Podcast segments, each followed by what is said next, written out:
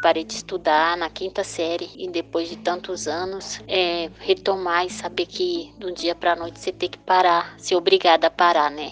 Essa é a Geneilma Flor, mais conhecida como Ilma. Ela tem 37 anos e estuda no CIEJA, o Centro Integrado de Educação de Jovens e Adultos, que fica no Campo Limpo, na zona sul de São Paulo.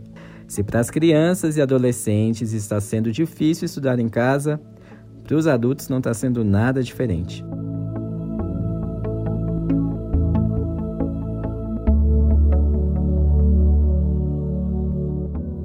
Oi, eu sou Wagner de Alencar e estou em quarentena.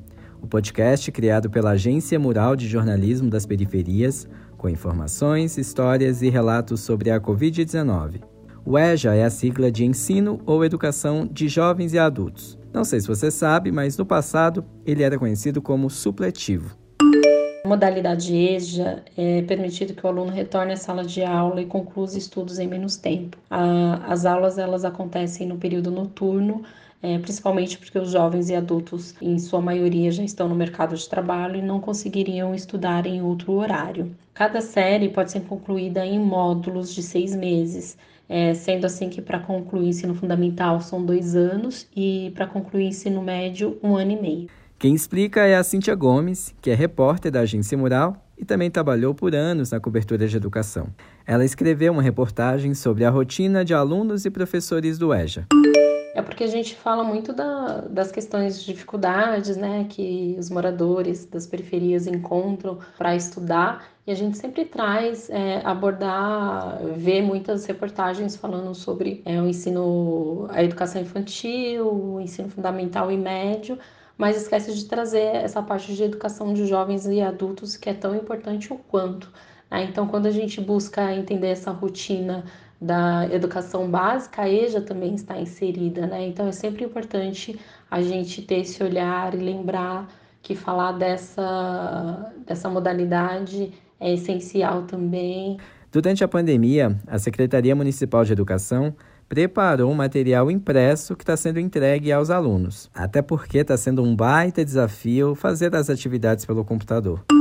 Em conversa com professores que estão nessa modalidade da EJA, as dificuldades que eles percebem são diversas, principalmente pelos alunos que eles têm, que são jovens, adultos, idosos, é, e há uma diversidade em relação à etapa escolar de cada um em que exige um contato maior e principalmente tirar dúvidas presencialmente, porque é, essas pessoas estão em processo inicial de alfabetização. Os professores relataram para a Cíntia que só metade dos estudantes está conseguindo manter os estudos de casa.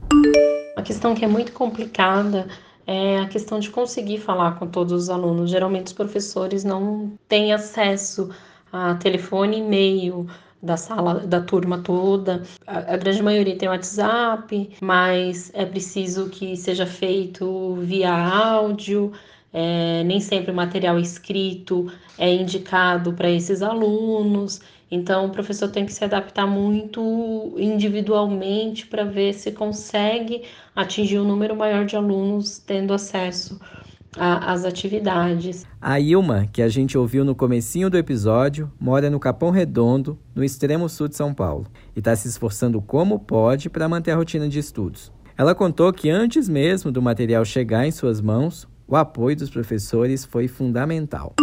Bem no começo eu já recebi ligação, mês de final de março eu já recebi ligação do inclusive do professor Jesuíno, perguntando como que a gente estava, eu, minha família. Eles estão sendo muito atenciosos, pelo menos aqui comigo, eles sempre estão, estão mandando mensagem no grupo, sempre estão mandando alguma coisa pelo WhatsApp para a gente pesquisar, fazer, copiar, mandar pergunta, tirar dúvida. Eu tô, eles estão sendo muito presentes, sim. Mas novamente eu falo, não é a mesma coisa como na escola. A gente está presente, né? A gente tem o apoio deles, sim, mas está sendo muito difícil. Não, não tem como você dizer que tá bom, porque na verdade não tá. Além de aluna, a Ilma trabalha como auxiliar de cozinha em uma ONG. Por causa da pandemia, ela está ficando em casa com os dois filhos. Eles são estudantes e estão se organizando juntos para dividir o único computador que tem.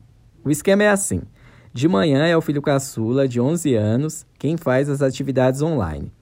Quando ele termina, é a vez da Ilma estudar. E à tarde, o computador fica livre para o filho mais velho, de 15 anos.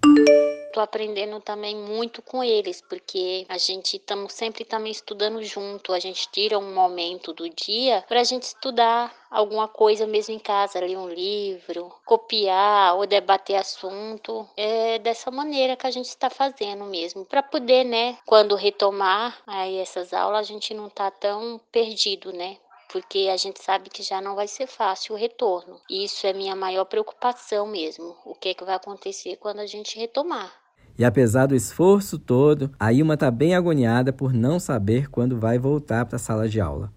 Quando a gente está em casa ou está em algum lugar que você sabe que você tem data para retomar, que tem data para voltar, é uma coisa, mas você vê que passa dias, entra dias e a gente não tem previsão de, de retomar. E isso vai batendo mesmo um desespero, até mesmo e muitas vezes uma angústia, porque a gente não sabe, né, o que é que vai acontecer, como é que vai ser, se a gente volta a estudar, quando que volta. Então é bem complicado.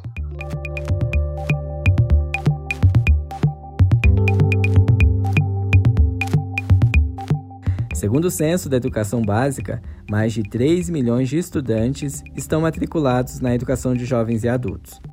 É muito importante que ela exista para que esses que não conseguiram concluir é, o, o, ensino básico regularmente, é, ele possa fazer posteriormente. Nunca é tarde para voltar a aprender. A gente sabe que a pandemia veio para atrapalhar muita coisa, mas se você tem vontade de voltar a estudar, não desista desse sonho. Aqui em São Paulo, você pode saber mais sobre o EJA indo lá no Google e digitando Educação de Jovens e Adultos. Logo vai aparecer o site da prefeitura. E o mesmo vale para você que mora em outra cidade ou estado. Se você se interessou pelo tema, no site da Agência Mural dá para conferir outras reportagens sobre educação. É só acessar agenciamural.org.br.